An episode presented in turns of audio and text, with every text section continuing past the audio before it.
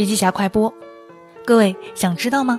为什么近些年的人工智能啊，比过去十年、二十年有了巨大的进步？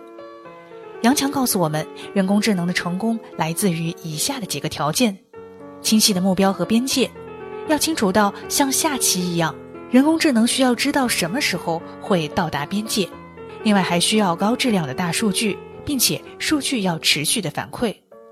在外部反馈方面呢？反馈的方式、内容以及算法一定要匹配，还有呢，需要既懂人工智能又懂商业的人才，云计算、并行计算、GPU 等的计算能力。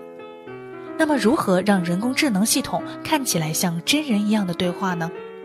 杨强说，技术的发展使得人工智能的对话系统更加的完善，而建立在大数据之上的强化学习和迁移学习，让人工智能的个性化变为可能。好了，深度学习还是阅读笔记侠完整版笔记还原。